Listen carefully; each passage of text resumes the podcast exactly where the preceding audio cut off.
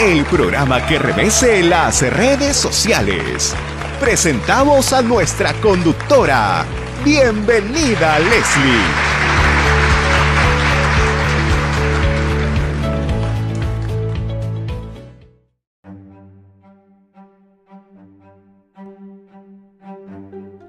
Buenas tardes amigos, soy Leslie Yatas, directora de Entérate con Leslie y estamos vía Posca en un enlace en vivo con Francisco Villacanseco Tábara, presidente del Consejo por la Paz, presidente de la Organización Política Perú Nación, con quien vamos a conversar un poco el análisis de lo que ha sido esta primera presentación de Keiko Fujimori y Pedro Castillo, ambos candidatos presidenciales, que acaba de culminar este intercambio de propuestas en la ciudad de Chota, Cajamarca. Muy buenas tardes, doctor Francisco Díaz Canseco, y muy agradecida por este enlace.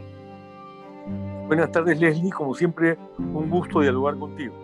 Muchas gracias, doctor Francisco Díaz Canseco. ¿Qué le pareció? ¿Cuáles son sus primeras impresiones para ir luego al tema de fondo respecto de este primer encuentro entre ambos candidatos?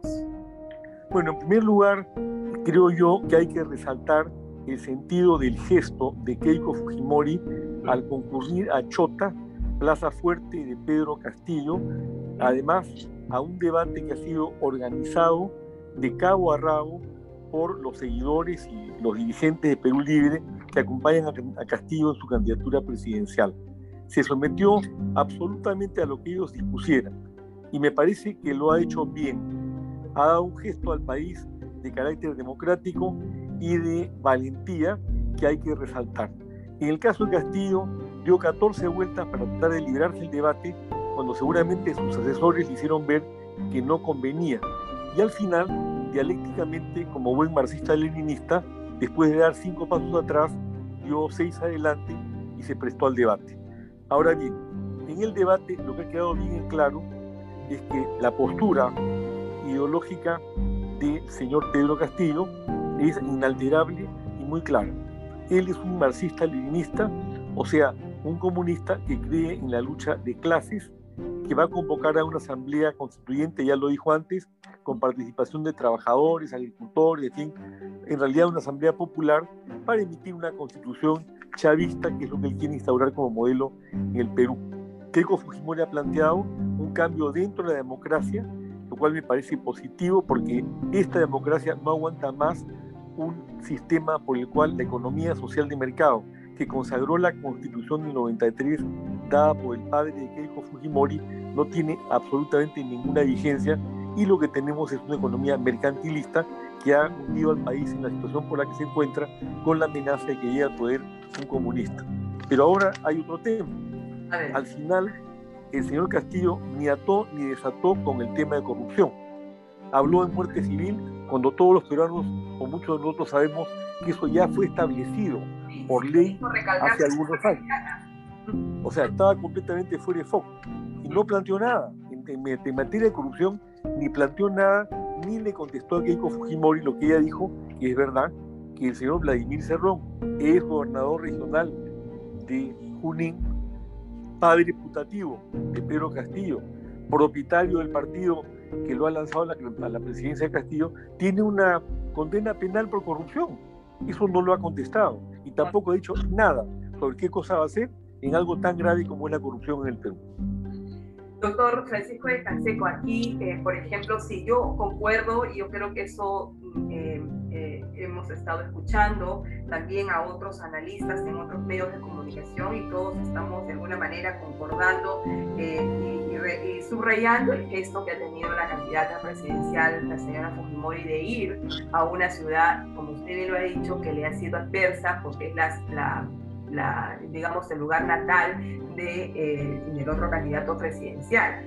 Eh, yo creo que esos gestos se tienen que valorar, esos gestos se tienen que eh, cimentar, porque esto de alguna manera eh, ella no se ha corrido del debate, ha ido. Y yo quisiera de alguna manera eh, colocar el tema eh, en los siguientes términos. O sea, no ha sido realmente un debate, ¿no? Ha sido una, un intercambio de propuestas, ¿no? que ha tenido que recién 12 horas aprox de coordinación, ¿no? Entonces, Pero vamos en esta primera proximidad de ambos candidatos. Eh, concuerdo también que en el tema de corrupción, vamos a empezar por ahí, el señor Castillo no ha hecho ningún deslinde con relación al señor Cerrón. Y valgan verdades, eh, eh, creo que en, estos, en este contexto se ha debido de aprovechar la oportunidad de hacer ese deslinde. ¿Usted cree, doctor Francisco Vizcanseco, que al no haber hecho este deslinde con Cerrón, ¿no? al no haber sido claro y contundente sobre el vínculo que lo une con el señor Cerrón y otros vínculos que no ha podido deslindar tajantemente, como es el tema del Movaret, eh, ¿cuál cree usted que será ahora la perspectiva. Eh, que nos espera en los, en los próximos días luego de este primer eh, intercambio de propuestas? Bueno, en realidad, él no puede hacer ningún deslinde con Cerrón, porque el Cerrón es el presidente del partido, del cual él es candidato presidencial. Cuando él ha, entrado la candidatura. es riesgoso para el país. Así es, cuando él ha aceptado la candidatura, él ya sabía que Cerrón estaba condenado por, actos por un acto de corrupción allí en Loroya, en la implementación de un sistema de agua y desagüe. Pero todo el mundo sabe, todos sabemos, que, que Cerrón es un corrupto, que durante sus dos gobiernos regionales realmente se ha levantado en peso a Junín y no ha hecho obra alguna, tiene hospitales sin concluir, en fin, todo el esquema que tiene Gregorio Santos, o que ha habido en Tumbes o en Jaén, etcétera, en los lugares donde ha habido gobiernos regionales manejados por los comunistas como Pedro Castillo. Segundo tema que es gravísimo, gravísimo, en términos de la lucha contra la corrupción, fuera de un poco de floreo sobre la materia, no ha planteado nada, no ha propuesto nada, no ha dicho absolutamente nada. O sea, podemos tener la certeza que Castillo va a ser un gobierno de corruptos. Es una de las cosas que tiene que quedar claramente establecida como consecuencia de este debate. Y yo creo que en los próximos días es importante que esto se vaya desnudando frente a la opinión pública. Mira, Leslie, es fácil engañar a personas desinformadas. Es fácil hacerlo en un país como el nuestro, donde solo hay un 12% de la población que no escucha radio ni televisión y no está en las redes, más de 3 millones de habitantes. Y es fácil hacerlo cuando la televisión llega a un 60-65% de la población. Y este hombre lo que ha hecho es mentir y mentir, como hacen los comunistas, para convencerlos de que la forma de salir de la crisis generada por la derecha mercantilista peruana es irse hacia el comunismo. Es difícil hacerle entender a esta gente, a nuestra gente, que los han engañado. Pero esa es la tarea que tiene que realizar Keiko Fujimori acá el 6 de junio, y en esa tarea los demócratas tenemos que apoyar a la democracia. Yo no soy fujimorista, pero comprendo que esta vez tenemos que votar por el mal menor. Eh, ¿Qué le parece, eh, por ejemplo, el hecho de que la candidata Keiko Fujimori eh, haya ido hasta Chota eh, evidentemente por la invitación extendida de Pedro Castillo, ¿no? para eh, decirle en su cara y en su tierra que es un comunista ¿no? y que esto no hace el deslinde con el tema de la corrupción.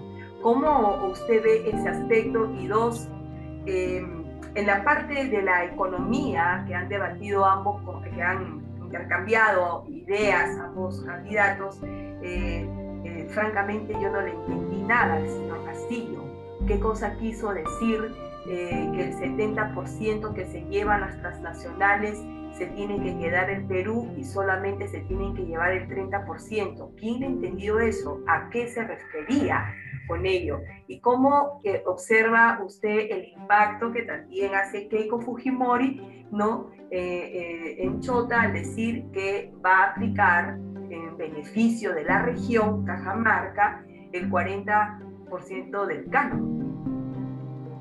Sí, me pareció una buena propuesta de Keiko.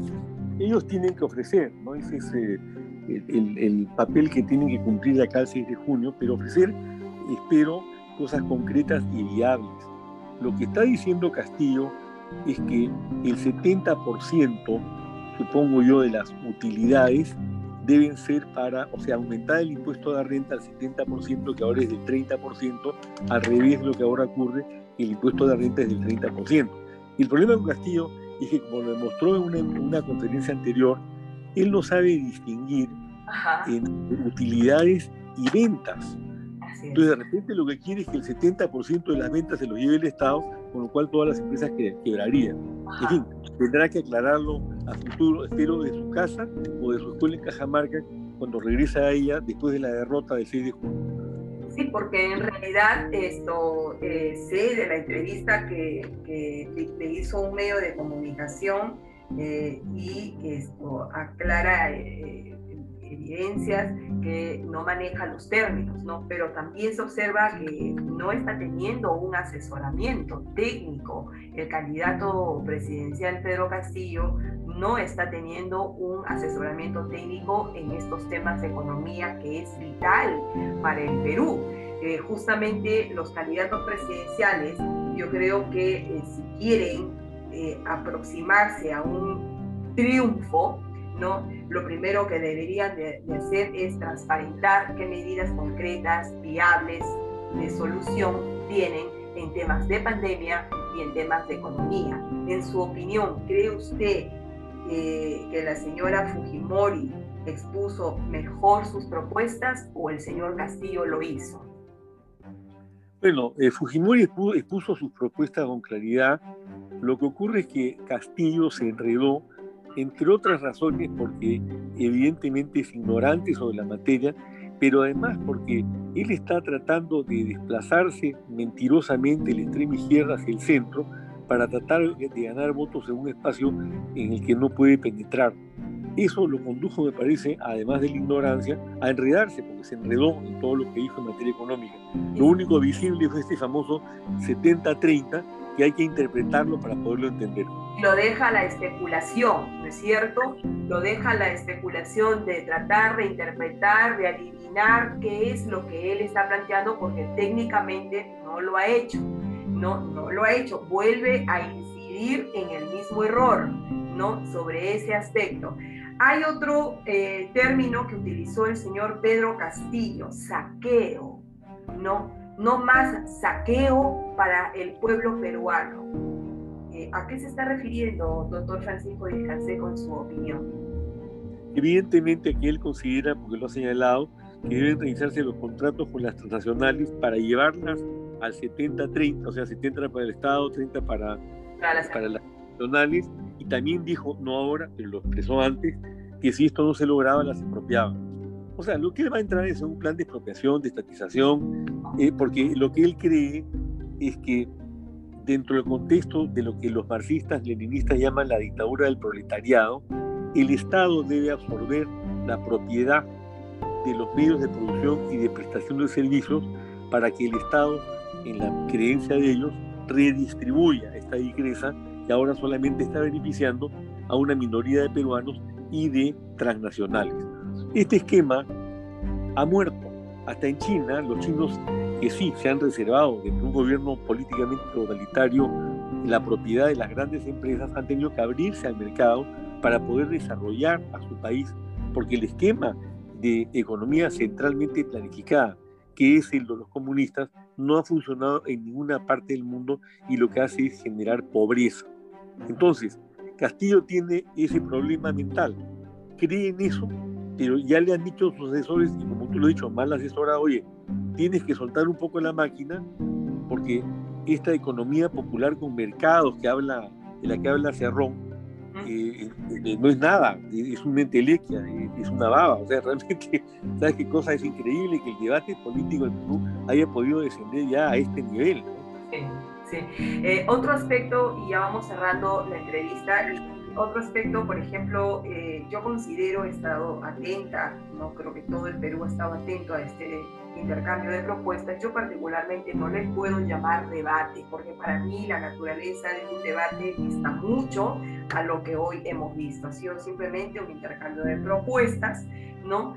Eh, esto con adjetivos de carácter político, evidentemente para ambos candidatos, entre ambos, eh, pero quiero incidir más en, a ver, en, el aspecto de seguridad eh, ciudadana. Ahí creo que ambos candidatos eh, no propusieron concretamente medidas, ¿no? Creo que el turno que le tocó a la señora Keiko lo aprovechó para completar, ¿no? Algunos eh, conceptos que no pudo hacerlo en el anterior tema. ¿No? Entonces creo que hay una mezcla de propuestas, ¿no? Eh, esto, eso también lo advertí en este intercambio de propuestas. Y por el lado, el señor Castillo hizo una convocatoria también a los ronderos, ¿no? De Cajamarca para que puedan ellos eh, de alguna manera sumarse a la cooperación o a la tarea noble de la Policía Nacional del Perú. ¿Qué opinión le merece respecto al tema de seguridad ciudadana lo que han intercambiado estos dos candidatos?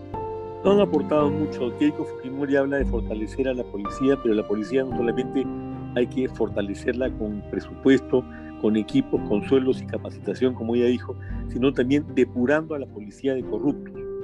Es un tema central que ella no lo tocó seguramente porque está contando con los votos de la policía, que son como 120 mil familias, ¿no? Y por eso no lo habla, pero tampoco creo que lo esté pensando eh, realizar. Habló sí de mano dura y de convertir a las cárceles en centros de, socialización. Pero algo, parecido, pero algo parecido dijo Castillo.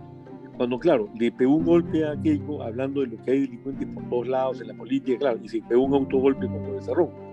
Luego, hablando de los ronderos, yo creo que sí, debería haber, yo soy partidario y está dentro del plan de gobierno del partido, la necesidad de que así como hay rondas campesinas controladas debidamente por el Estado, deben estar a ser así, debe haber las rondas vecinales que existen legalmente, que no se han implementado y que pueden convertirse en un factor importantísimo de colaboración con la policía, sin sustituirla, pero como una forma de prevenir y de informar para que la policía sea el brazo ejecutor.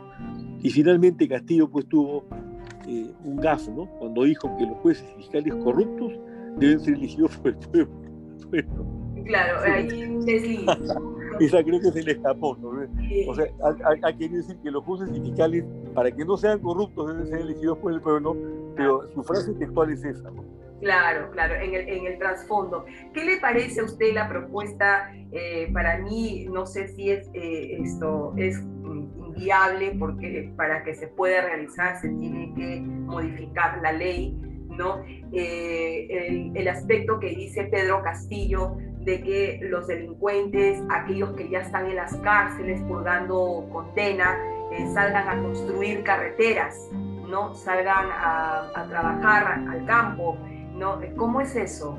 Es decir, eh, es un mensaje realmente confuso, inviable, porque una persona está en la cárcel porque está purgando un delito que ha cometido, ¿no? Entonces, y sabemos bien como abogados que somos que algunos delitos tienen beneficios penitenciarios y otros no, según la naturaleza y gravedad de los hechos Entonces, eh, dentro del, del, sistema penitenciario, evidentemente, ellos tienen que eh, desarrollar un oficio, ¿no? Para poder justamente eh, esto, alcanzar el, el, modo como, de, cómo puedan existir, de seguir sobreviviendo, qué sé yo, y pagar la reparación civil a la que también fueron condenados.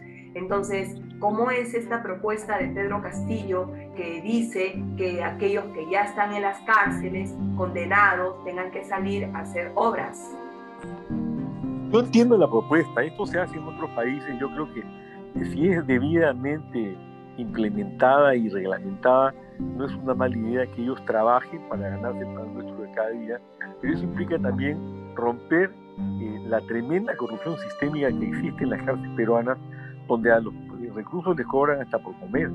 Entonces, y siendo que es como que la, que la comida está subsidiada por el Estado. Hay que hacer una gran reforma integral. Yo creo que, lo que la idea de Castillo en bruto es buena. Habría que ver ya, refinándola, cómo se puede implementar. Él empezó diciendo de que esto, aquellos que están en las cárceles, esto, el Estado les da desayuno, almuerzo y cena, ¿no? Recuerdo perfectamente que eso fue lo que dijo y, y, él es eh, partidario de haberles dicho en esta propuesta de que uno tiene que, que, comer con el fruto de su esfuerzo, trabajando. Y es ahí cuando lanza esta propuesta un poco complicada, ¿no? Media confusa, de decir que esto va a sacar pues a los delincuentes para poder eh, hacer trabajos de obra, ¿no? Entonces, eh, ¿cómo sería eso? Tendría que obviamente pasar por una reforma en el Parlamento, ¿no? Eh, una modificación a las leyes como usted bien dicho, en el fondo eh, eh, la idea no es mala, ¿no? Porque lo que se busca es resocializar a esta población penitenciaria, o sea, que se reinserten a la sociedad y que no vuelvan a cometer más delitos, ¿no? Eh, no como lo que ahora tenemos, ¿no? Que es una escuela más bien para delinquir. Entonces, en ese sentido, yo creo que la propuesta tendría que ser mucho más trabajada, técnicamente más viable para que se pueda debatir. De acuerdo contigo, la propuesta a mí no me parece mal, me parece una buena propuesta, pero por supuesto él no la tiene, no la ha trabajado, porque aparentemente de lo que podemos elegir no tiene un equipo técnico. Pero ese es el reflejo. y la va soltando. ¿no? Ese, es, el reflejo.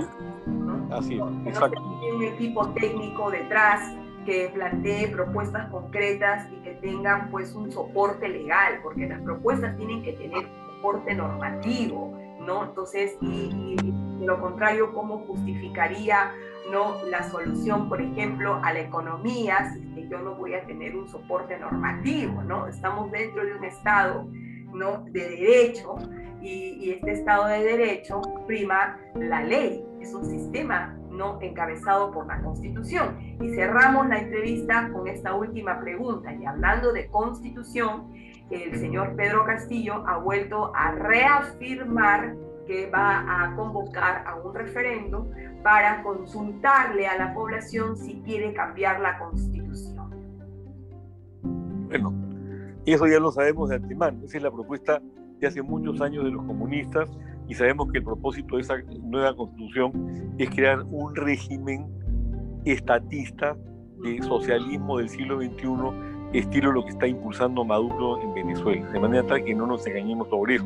Por otro lado, para mí está muy claro, y así lo hemos señalado nosotros en el plan de gobierno de Perú Nación, lo que pasa en el Perú es que el régimen de economía social de mercado, que hizo despegar a Alemania después de la Segunda Guerra Mundial, convirtiéndola en la tercera potencia económica del mundo, no existe en el Perú. Está en la Constitución, es letra muerta. Lo que hay es un sistema mercantilista implementado por grupos de poder que han manejado medios de comunicación y la economía depredando el dinero de todos los peruanos. Entonces tenemos que hacer cumplir la Constitución con algunas modificaciones que son necesarias, pero no requerimos de una nueva Constitución. Eso es lo que se necesita. Pero yo creo que el señor Castillo no entiende esto de la misa en la media porque él dice que aquí hay un sistema neoliberal. Tampoco hay sistema neoliberal. En el sistema neoliberal hay una competencia abierta. Esa es la idea del sistema neoliberal, que yo creo que tiene sus fallas, como lo ha demostrado las diversas crisis estructurales del capitalismo, porque evidentemente se necesita algún tipo de regulación del Estado para evitar el acaparamiento, para terminar con la especulación y para que el Estado cumpla su rol subsidiario o preponderante en temas centrales como la educación, la salud, la promoción del empleo, la creación de infraestructura. Entonces, en ese contexto, eso existe en Perú.